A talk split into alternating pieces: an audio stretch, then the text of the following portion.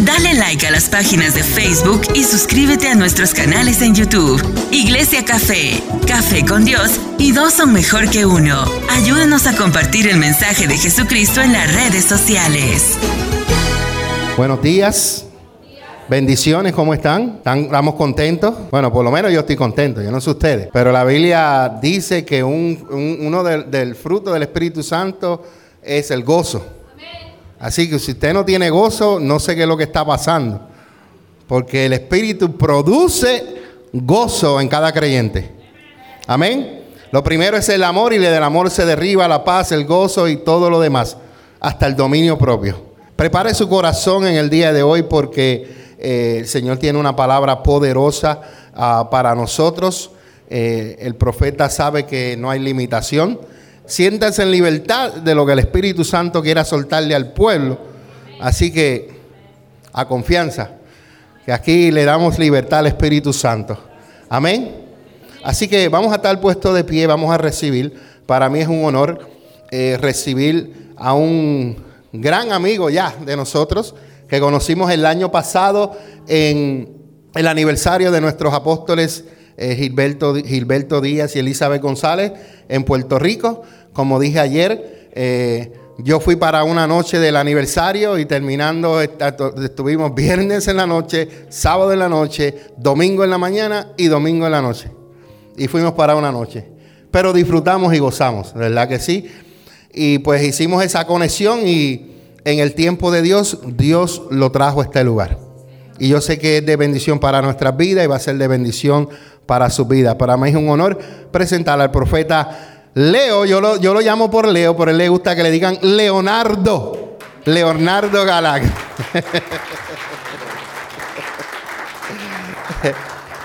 Dele ese fuerte aplauso a Jesús. Aleluya. Qué bueno es Dios. Él es digno de suprema adoración. No hay nadie como Él. Él es poderoso. No hay forma de no agradecer a un Dios tan poderoso. Yo estaba allí mientras adoraban y sentí como esa, no sé, se, se quebranta ante esa, esa presencia. Y yo quiero decirle antes de comenzar a predicar, abre tu espíritu, porque tú no estás aquí por estar. Tú estás aquí porque Dios quiere hacer algo. Y tú viniste a esta casa porque algo tú andas buscando. Créeme, hoy domingo levantarse temprano para venir para acá. Hay una guerra con la carne. Yo, yo por ejemplo, que mi, mi, cuñada se sintió incómoda porque me, vio amanecer en el piso y dice ella, le dijo a mi hermano, ¿pero qué? Digo yo que estoy predicando y no puedo dormir cuando estoy predicando porque tengo que estar, tengo que tener los sentidos abiertos a lo que Dios quiere hacer. Y si eso soy yo que vengo de República Dominicana, ¿cuánto serás tú que tienes que pelear el milagro que, que andas buscando? Tienes que abrir tu espíritu. Tiene, los dominicanos somos ruidosos. Vale, vale al pastor que me dijo que allá abajo hay gente. Créeme que, digo yo, le, digo a mi, hermano, ahí abajo. Qué bueno es Dios. Abra su Biblia, Génesis capítulo 4. Verso 1 en adelante vamos a considerar unos cuantos versos. Y dice así la palabra de Dios.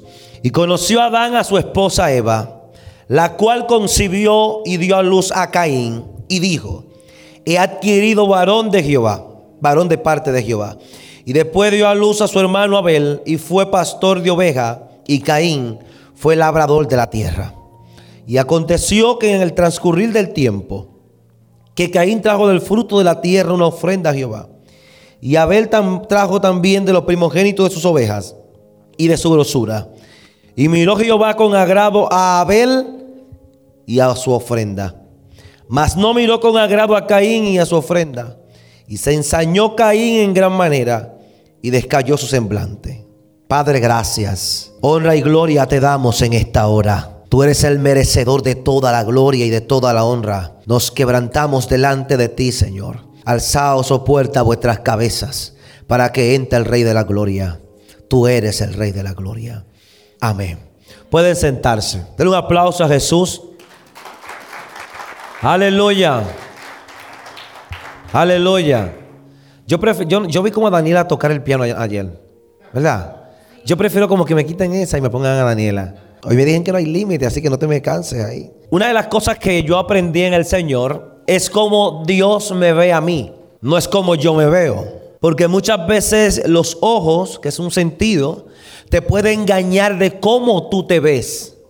Pero lo que nunca te va a engañar es cómo Dios te ve a ti. O sea, cuando tú te ves con los ojos de Dios, no es lo mismo que cuando tú te ves con tus propios ojos. Cuando tú crees por la fe del Hijo del Hombre, no es lo mismo cuando tú crees con tu misma fe. Porque es inquebrantable entrar por Él y salir por Él. Dios no negocia con nadie. La fe que tiene no la negocia. Dios está a punto de traer una dimensión de su gloria a gente que han aprendido a conocer cómo Dios lo está viendo para esta temporada. El enemigo es profesional haciendo que tú te veas como una persona cualquiera. Es experto haciendo que tu autoestima se quebrante. Él es experto que tú te presentes con espíritu de conmiseración frente a la gente. Él es experto trayendo un espíritu ambivalente, un espíritu quebrantado y no en Dios. Y te presenta frente a la gente de la manera que Dios no quiere que te presentes. Te presenta como una quebrantada cuando eres una persona indestructible. Te presenta como una cualquier persona sabiendo que eres hijo. Es terrible cuando tú ves a algunos evangélicos que no entiende quiénes son todavía, porque carecen de identidad, carecen de la responsabilidad en la tierra que dice que tú tienes jurisdicción divina en esta tierra para operar y que el enemigo, ni sus demonios, ni sus primos, tienen poder sobre tu casa, sobre tu familia y sobre tu finanza porque tú tienes jurisdicción del cielo en la tierra. Y eso te da autoridad divina para que operes aquí, en esta tierra, que el único que es ilegal es el enemigo. No voy a repetir eso. El único ilegal es el enemigo. Porque yo fui creado como ciudadano, pero él fue lanzado como inmigrante. Alguien tiene que adorar a Dios en este lugar. Es bueno que se entienda que no tienes que estar llorando por lo que debes de estar gozando. Que muchas veces te sientas a llorar cosas que debes disfrutar, procesos que son momentáneos. El apóstol Pablo, claro, dijo: Porque esta leve tribulación momentánea. No, él dice que la tribulación, principio número uno, es desleve y dice que es momentánea. Quizás creíste que es eterna, pero mira la fecha de caducidad. Dice que es hasta hoy, que es hasta ahora, que se está venciendo, que no es eterno, que es temporal, que es leve. Ese proceso no es para siempre, ese proceso es momentáneo. Pero aquí lo importante no es el proceso, sino la consecuencia, lo que trae Él, que dice porque Él va a producir, aleluya. Me encanta cuando el apóstol Pablo dice que el proceso produce, pero no produce lamentaciones, no produce crisis, no produce dolor, produce un eterno cada vez, eterno peso de la gloria. Alguien, vamos, siento gente aquí que están como media, media triste. Yo te estoy diciendo, celebra de antemano lo que está esperando en el futuro. Oh, gloria a Dios. Oh, gloria a Dios. Oh, gloria a Dios. Es bueno que se entienda que Dios tiene compromiso con lo que creen. Oh, aleluya. Dios tiene compromiso con lo que creen. Es imposible que Dios le diga a un pueblo, ustedes van hoy a salir de esta tierra, pero, pero yo quiero que ustedes vayan a celebrar al desierto. ¿En qué mente cabe que Dios te va a sacar a un lugar árido, donde en el día es tan fuerte el calor que tú quieres morir. Y en la noche es tan fuerte el frío que también te quieres morir. Es un lugar polvoriento. Hay fieras escondidas. Y Dios le está diciendo al pueblo, saldrán de aquí a celebrar la victoria. Dios le está diciendo a ellos, ustedes no entrarán a Canaán hasta que no celebren en el desierto. Oh, gloria a Dios. La gente lo quiere al revés. Quiere celebrar en Canaán, pero quiere llorar en el desierto. Y Dios te está diciendo, celebra en tu proceso. Celebra en tu dolor. Celebra en los lugares malos. Es que todo esto que está aquí no es eterno. Eso tiene su tiempo. Y es un tiempo y es ahora.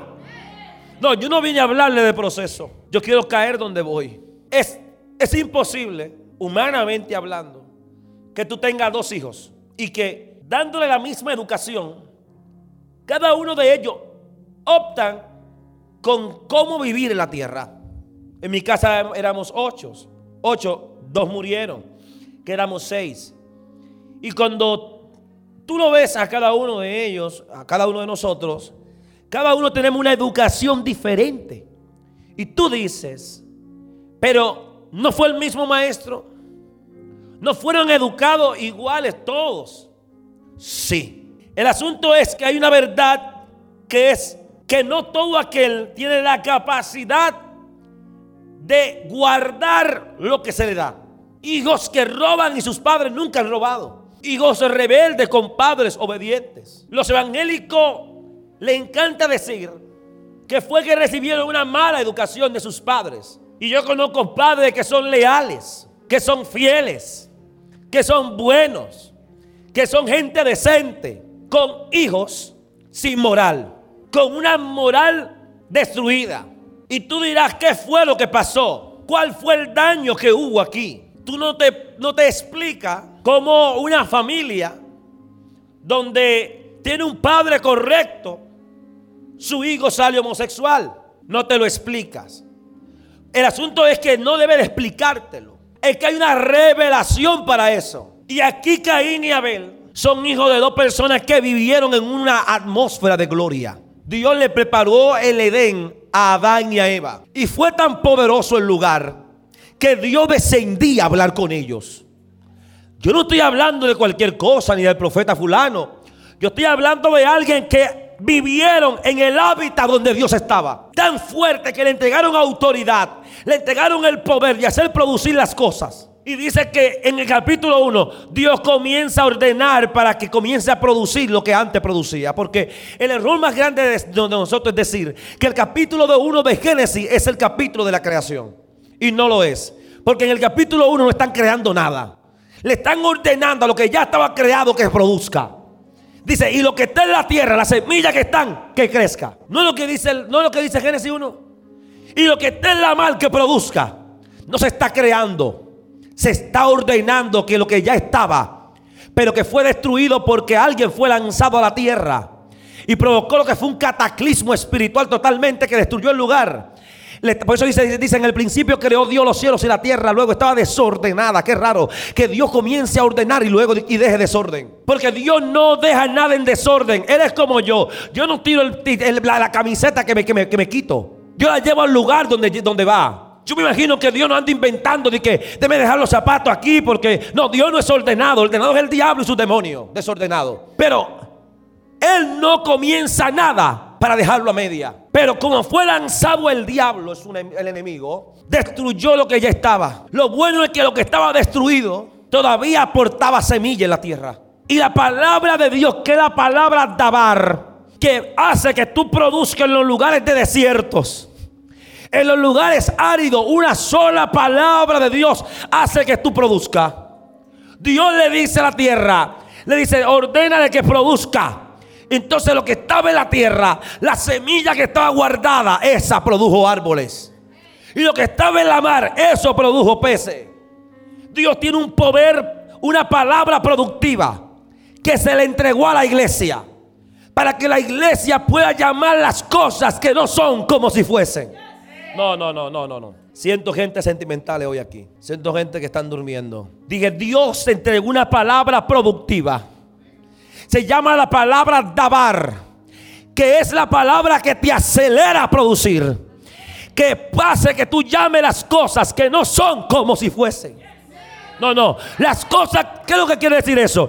Que lo que no exista lo traiga a la existencia con el dicho de tu boca que puede ser que la finanza esté en el suelo y no haya nada, pero tienes el dabar en tu boca para que llame las cosas que no son como si fuesen, que tus hijos están en la prostitución, que hay problemas de atadura, pero llama las cosas que no son como si fuesen, porque Dios hace que tú traigas la existencia lo que no existe.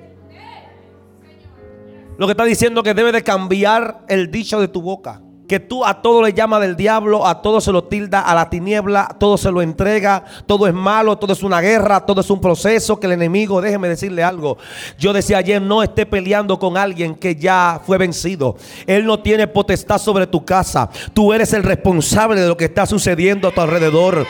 Vamos, si tú no has prosperado, no es por culpa de Dios. Y no es que Dios no te ha escuchado, es que tú no has entendido lo que tú tienes en la tierra. Te dieron la virtud de hacer riquezas aquí. ¿Y qué es lo que está diciendo Dios? Que tú no viniste aquí a malpasarle a nadie, ni estar llorando en una esquina. Tú tienes el poder de comprar menta y a venderla y hacerte rico con lo que haga. Porque lo que tú haces te hace prosperar en el lugar donde otros están muriendo. Aquí en Estados Unidos hay gente llorando porque está mala la cosa. Que Irán, que el gobierno, que Ucrania, que Rusia, que la Torre Gemela pero vine a decirle a gente de fe, tú no dependes de lo que ves, tú dependes de lo que crees. Aleluya. Aleluya. Esa gente que te acabo de hablar son los padres de Caín y Abel. Y dice que conoció a Adán a Eva y concibieron a Caín y Abel. Uno se dedica a criar ovejas, pero otro se dedica a sembrar productos agrícolas. ¿Y sabe qué?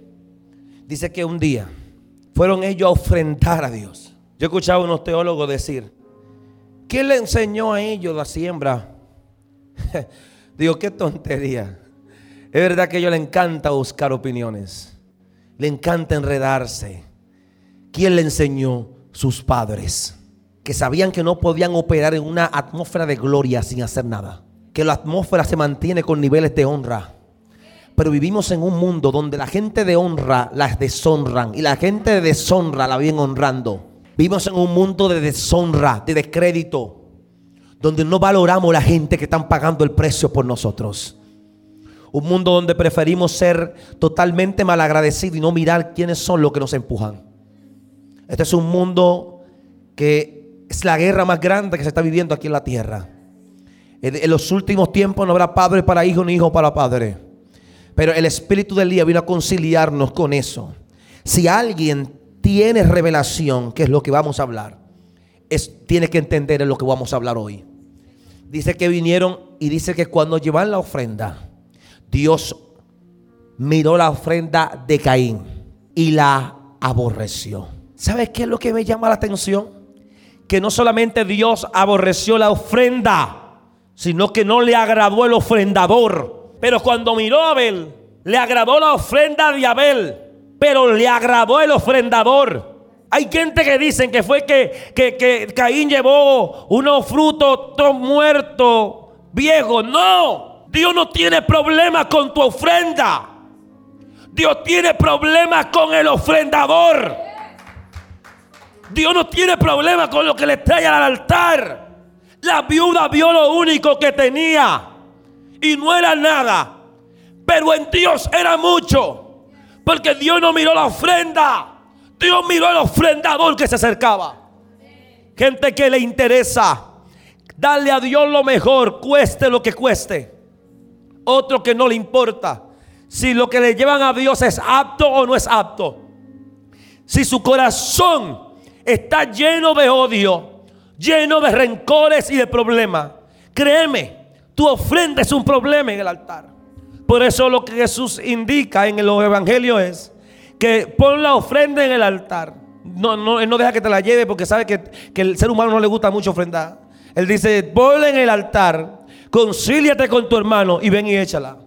O sea, él dice, si no te voy a dar las, indicaciones que te vaya con ella, porque en el rumbo que te vaya por allá se te va a olvidar y ya de que se te olvidó y no lo voy a echar. No, ponle en el altar Me ponla donde la puedo santificar y ve y santifícate con tu hermano.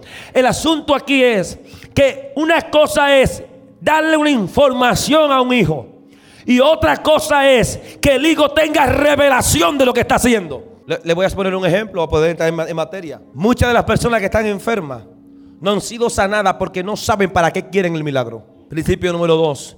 Mucha de la gente que están enferma no son sanadas porque ellos están buscando la persona correcta para que le ore. Ellos no creen en la oración, ellos creen en la persona. Y Dios no obra por los senderos de los hombres. Dios obra por la dimensión de su gloria. Hay un eterno propósito y Él no lo va a cambiar por nadie. Una cosa es, diga conmigo, información.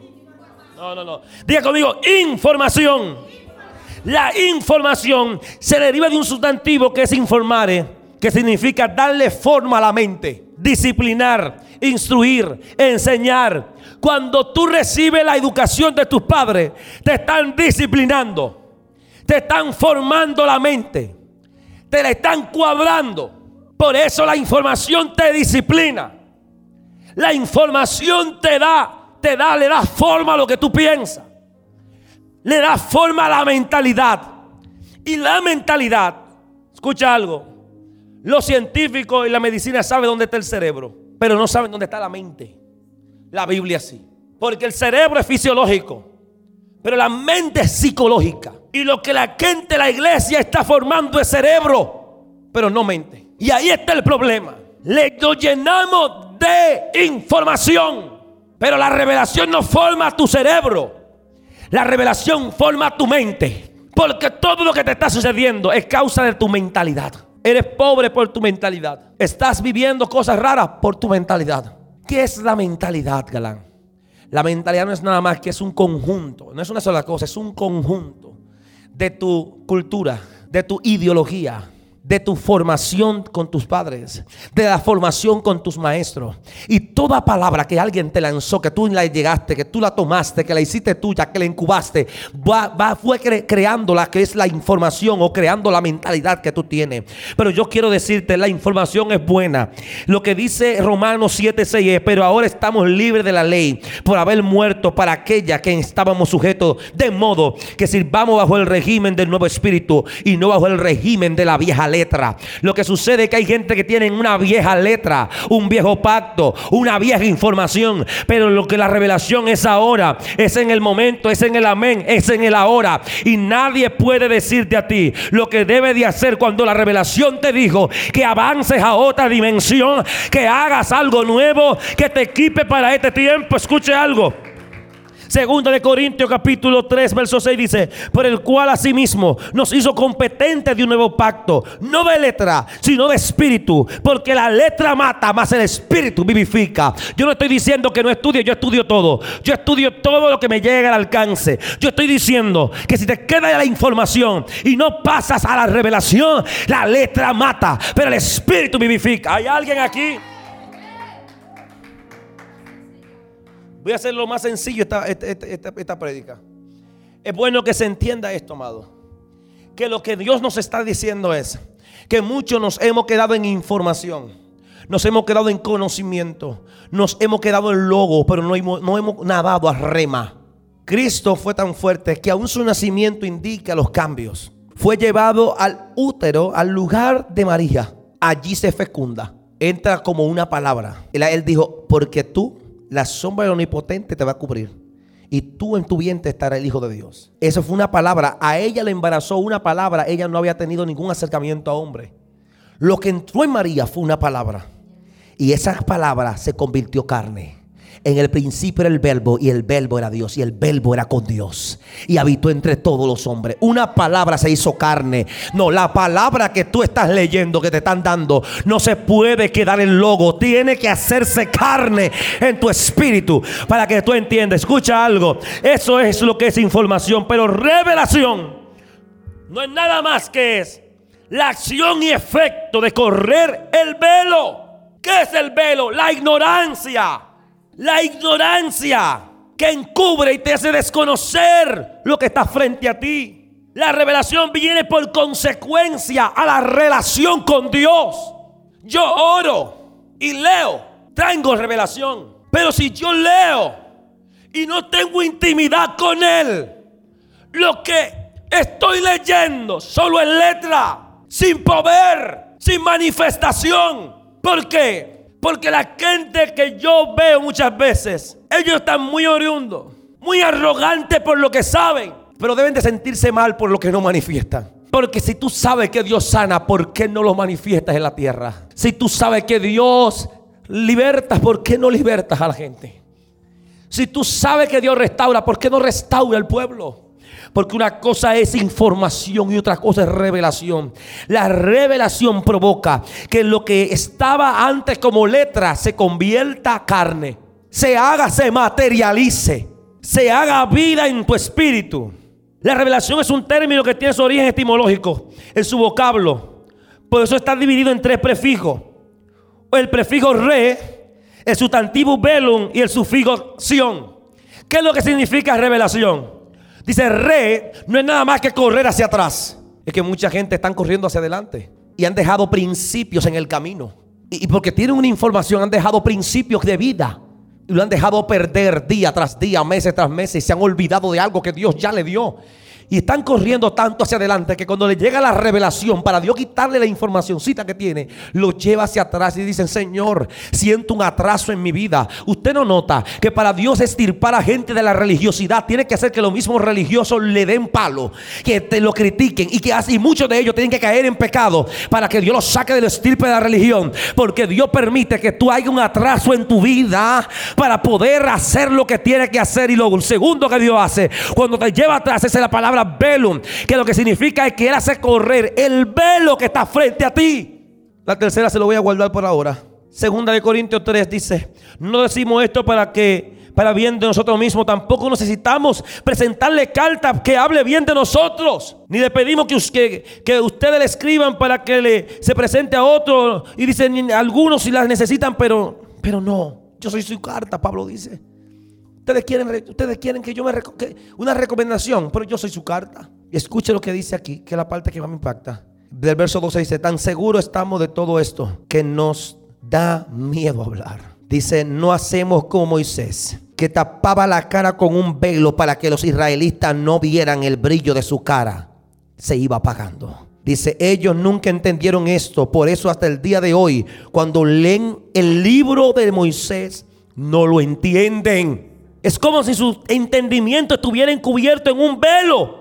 Solo Cristo puede darle el entendimiento. El único que puede correrle el velo es Jesús. Tú no ves que, muchos dicen, es que yo sufro de diabetes, es que yo sufro de alta presión.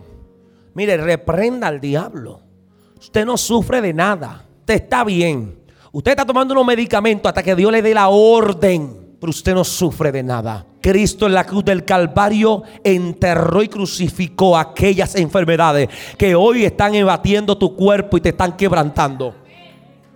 Y una sola palabra del cielo hace que la enfermedad que te azota, hoy tú la gobiernes a ella y no ella a ti. Lo que sucede es que muchas de esas enfermedades son producto de tu mala vida, a tus azúcar, que te hartas de azúcar y luego quiere que Dios te sane de diabetes que te llenas de aceite y estás con el colesterol en 200 mil, pero luego quieres que Dios te sane.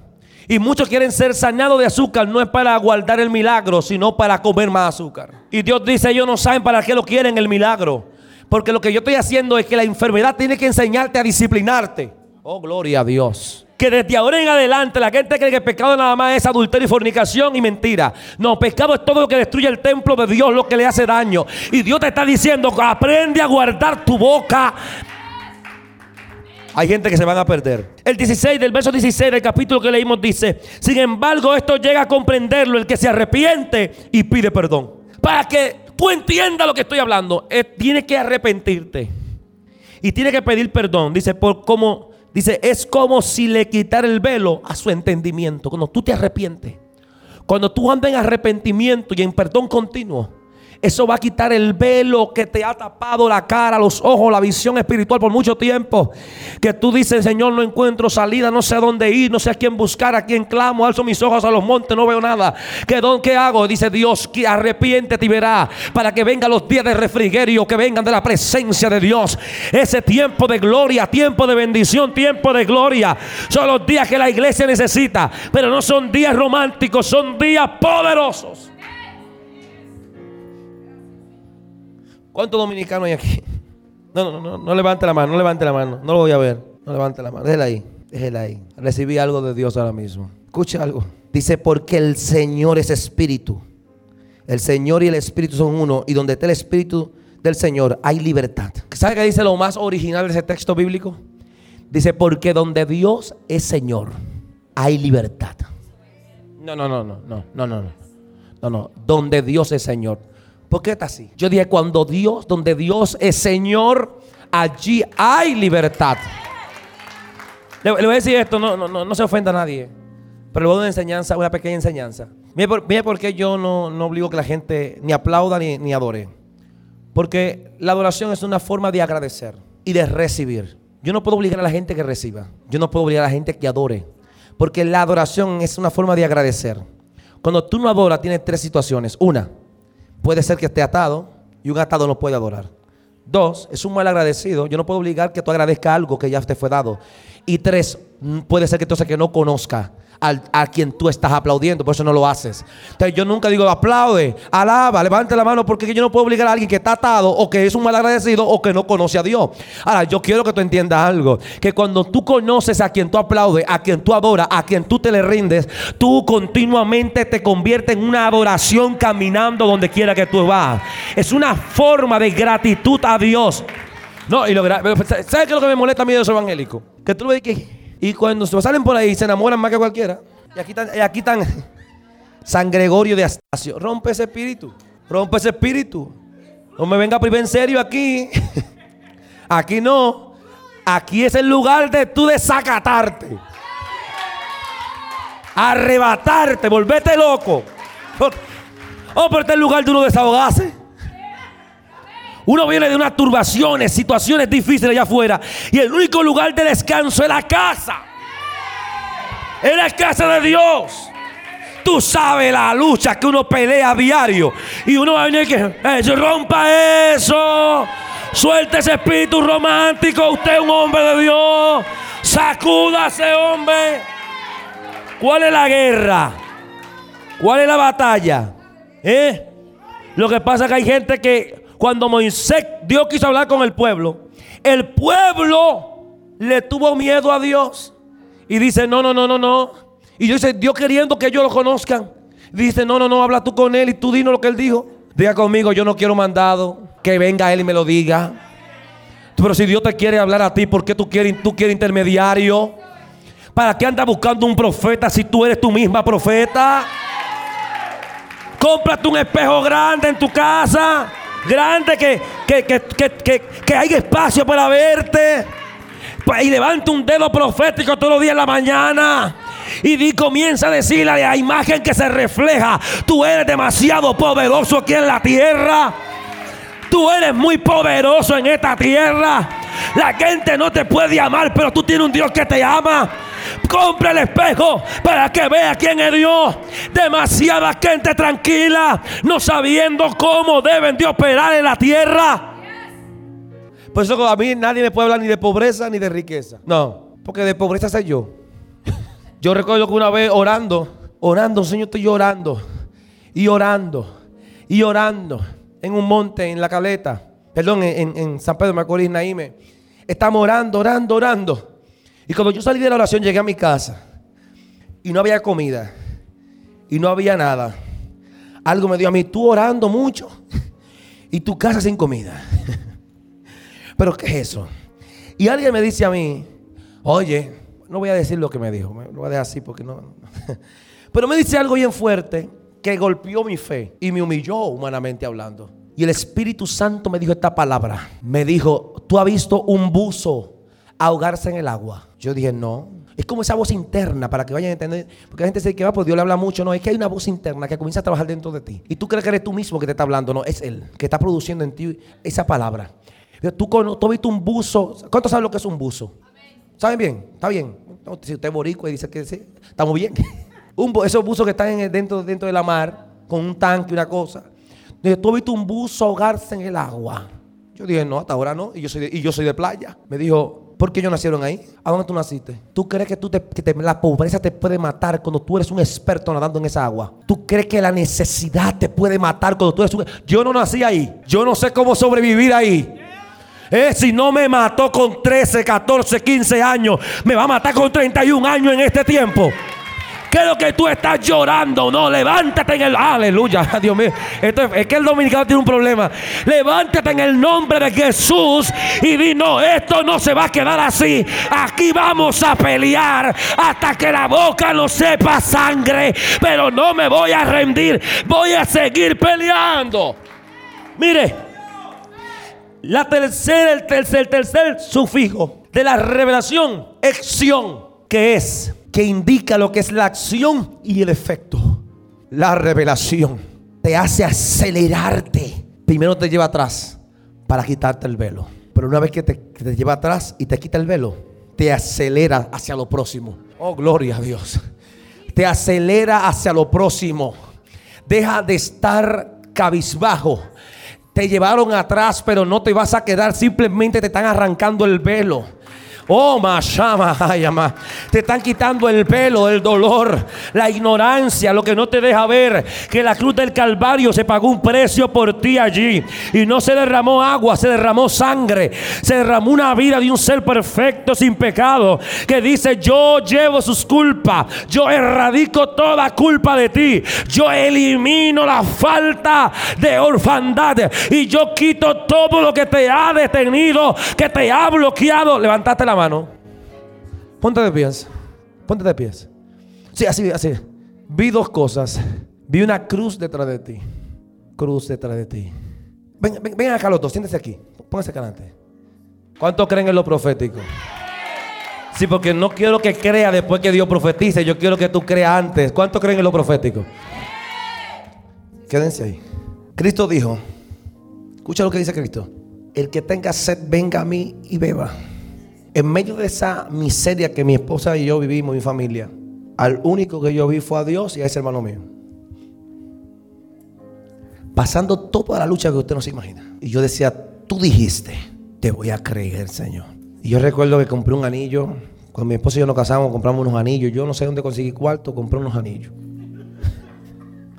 Cuando tú te quieres casar, tú haces milagros. no sé cómo apareció el buffet no sé cómo, yo no sé nada. Yo lo que sé fue que me casé. Y en esa experiencia llega mi amigo a predicar a mi iglesia, uno predicador muy famoso de nosotros. Y él dice, hoy es un día donde se están pudiendo yugos, pero se necesita alguien que golpe. Y yo recuerdo literalmente, escuche esto, lo que yo tengo en mi bolsillo ese día es mil pesos. Y yo digo, esto no es nada. Escuchen esto. Yo no le estoy diciendo esto para que vengan a ofrendarme, no lo haga. Yo no estoy hablando de eso, por eso. Yo quiero levantar la fe de cada uno. Y yo dije, ¿qué hago? Y mi esposo y yo estamos ahí. Y yo le recuerdo que le traje un cinturón a ella de, Colombia que me llevaron. Y una cosa, y, yo le digo a ella, yo no sé, pero yo me quiero volver loco, pero es que me da vergüenza con lo que tengo. ¿eh? Pero yo quiero hacer algo, yo quiero hacer algo exagerado. Algo que llame la atención de Dios. Yo estoy, estoy cansado de esta situación. Eso es lo que le estoy diciendo, yo estoy cansado ya. Y de repente me mira el anillo, digo yo. Y yo digo a ella, dame tu anillo. Y me quita el mío. Le dije, dame el correo. La correa es una correa que la mujer se pone aquí, ¿verdad? Usted sabe. Le dije, quítate los zapatos. Y yo me quité el mío y ella se quitó el de ella. Ese día nos fuimos descalzo para la casa, sin anillo. Todo lo echamos en el alfolí. Di haz lo que tú quieras, dije yo. Y haz lo que tú quieras conmigo, Dios. Pero estoy cansado de la miseria cansado del que no tengo, no puedo, es imposible. Toda imposibilidad, córtala, que yo tengo que hacer. Y ese día Dios me dijo a mí dos cosas. Siempre da y no de poco. Yo tengo un tío que vendía bichuela, blandita en dos cosas así. Y Dios le dijo a él, Marcial, se llama, dicen el profeta de fuego. ¿Tú quieres ser bendecido? ¿Tú quieres ver lo que yo hago con alguien que me cree? Da todos los días. Es tan terrible ese tipo que si cocinó en su casa tiene que salir a impartir. Y todos los domingos lleva comida a la gente pobre en los batalles del país y en los campos. Dios le dio una mansión de casa, le ha cambiado el vehículo como cuatro veces. Él se graduó como abogado, su, su, mujer es licenciada, sus tres hijas son profesionales. Dios le cambió la vida a todos ellos. Dios le prosperó el ministerio, le dio casa, le dio todo. Porque cuando tú te atreves y te dices, te cansas del lugar donde estás, de la dimensión donde vives, tú dices, ya me cansé, no me voy a acomodar en algo que yo no nací para eso. Tienes que incomodarte. No Tienes que sentirte incómodo. Eh, ¿Cuántos están casados aquí? Es como cuando tú le dejas pasar a tu esposo o a tu esposa todas las cosas que a ti no te gustan. Llega un día que te cansas porque te sentiste cómodo en lo que ella te hacía sentir incómodo. Y el matrimonio tiene que ver con comunicación. Yo te comunico que no me gusta y que me gusta. Y si no te gusta lo que a mí me gusta, llegamos a un consenso y hacemos un punto medio. Pero yo no estoy obligado a comerme siempre lo que no me gusta. Así es la vida. Se trata de, de, molestarse, de quillarse y decir, yo rompo con esta maldición del diablo. ¿Usted cree que es fácil lo que yo le estoy hablando a usted? Donde yo nací en una casa con, maldiciones generacionales. ¿eh? Donde le debíamos a petroces y a demonios. Y ninguno podíamos llegar a 21 años de edad. Porque había pactos generacionales que otros morían de 20 y de 19, pero ninguno podíamos llegar a 21 años. ¿Usted cree que yo me lo estoy inventando y que usted estoy aquí hablando de usted bonito? No, yo sé lo que yo sé lo que viví. Yo sé lo que es eso. Yo sé lo que levantar un altar en la casa cuando ninguno son cristianos y decía aquí vamos a orar, vamos a ayunar y aquí nadie se acuesta sin orar, levantar un altar a Dios. Yo lo sé. Yo sé lo que es que te boten de tu casa con 14 años, porque tú no te sometes a comprar cigarrillos a, tu papá. Y tú irte de tu casa, irte a la casa de un joven llamado Nino. Dormir tres meses en la iglesia y luego en la casa de Nino. Yo no estoy hablando de, hoy puedo testificar porque tengo a mi hermano aquí. Hoy me siento en libertad. Salir, pero no me descarrí. Yo oré intercedí, peleé la, salvación de mi casa y comencé a quebrantar en el nombre de Jesús las maldiciones generacionales tan fuertes que perdimos casa, perdimos todo, salimos corriendo del lugar donde vivíamos, todos llegamos a un lugar y nos mudamos en una casa con más hoyo que un colador y estábamos todos acomodados, acomodados en la miseria y en el dolor. Dice, dice, dice un comediante dominicana, nadie podía levantarse y decir que me soñé esto, porque todos lo soñábamos, porque todas las casas estaban pegadas. Lo que nos dividieron. Lo que nos dividía en ese cosito era, una, sábana así. Mi papá de este lado y los siete de este lado. Recuerdo que después nos, mudamos de casa a una mejor, a una mejor. Que nos dio a vivir una familia que se casó con un gringo, de la familia de Edwin.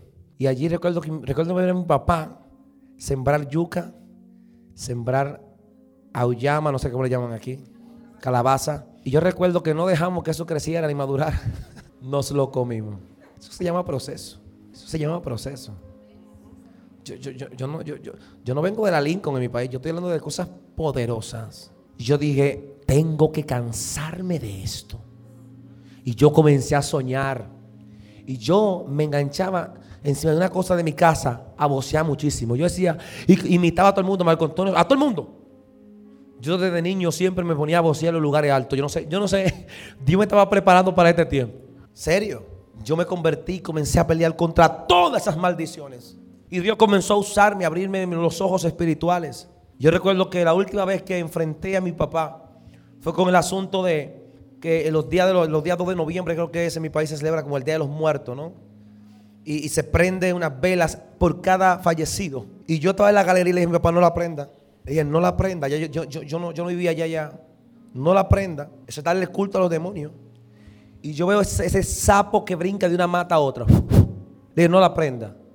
Y cuando me fui la prendí. Pues algo entró a la casa, entró a mi hermano menor, le chupaba la sangre por el ombligo. Y cuando se levantaron, lo que estaba ahí se sacudió corriendo, se cayeron los trastes en la cocina, vomitó la sangre y salió como rata. ¿Qué yo le dije a él? No la prenda. Porque cuando Dios, yo, yo, no soy profeta aquí, yo fui profeta en mi casa primero. Yo me levanté en mi casa, yo levantaba el dedo hasta que a mi madre la salvamos y buscó a Dios. Ya la guerra la comparto entre dos. Esa mujer se convierte en una mujer de oración de más de ocho horas de oración. Y rompimos la maldición. Y déjeme decirle algo, ninguno podíamos llegar a 21 años de edad. El que va antes que yo, que es cristiano, llamado Omar, tiene 34. Al que me toca ver a mí, tengo 31. Son 10 años que le di al diablo durísimo. El que va después de mí tiene 28. Y él no es cristiano, pero la cobertura de mi oración lo pudo tocar a él. Y a mi hermano menor que tiene 24, 25 años. Porque la yo creo más en la oración que en los culticos. Porque la oración tiene poder. La oración te hace ir más allá de lo que otros no pueden.